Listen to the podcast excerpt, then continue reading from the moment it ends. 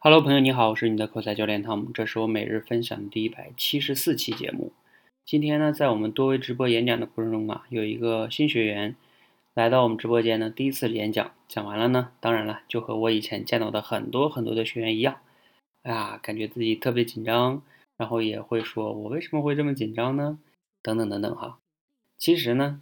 大家在一个公众平台上去演讲，或者面对很多人去演讲的时候紧张，这个我跟大家讲还是非常非常正常的。所以，我们如何才能克服这种紧张呢？首先你要做的呢，也就是今天跟他讲的哈，就是我们大部分人啊，面对这种恐惧的时候，会采取什么样的一个心态呢？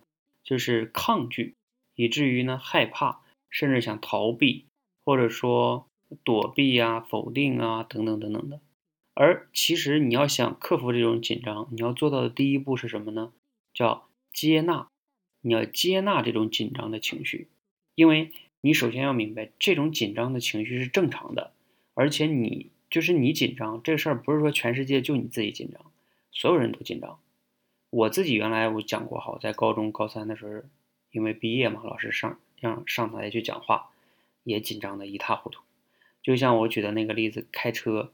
每个人刚开始学开车的时候都是手忙脚乱的，几乎都是一样的，这是人的本能，害怕的。所以你不要觉得你是唯一的，你并不孤独哈。所以你要接纳这件事情，这个非常非常重要哈，不要抗拒它，也不要害怕它，你要明白这就是正常现象。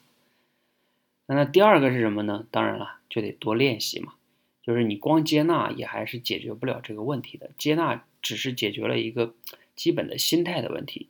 心态和能力这二者相辅相互相互去作用，这个呢，紧张才能从根本上去解决。所以呢，在我们这个直播训练的过程中呢，为什么要提供给大家高频次的直播训练呀？一方面呢，当然你就需要从心态上去接纳；另外一方面就是通过多练习，让你这个能力变得越来越熟练了之后，你自然就有自信心了嘛。有自信心不就不紧张了吗？很多人紧张的逻辑就在于，因为担心自己讲的不好，所以你才紧张。你看那个老司机在路上开车，为什么他可以边开车边什么打电话呀、跟别人聊天呀等等都可以一心好几用，是吧？就是在于，因为他已经非常熟练了，所以他就不紧张。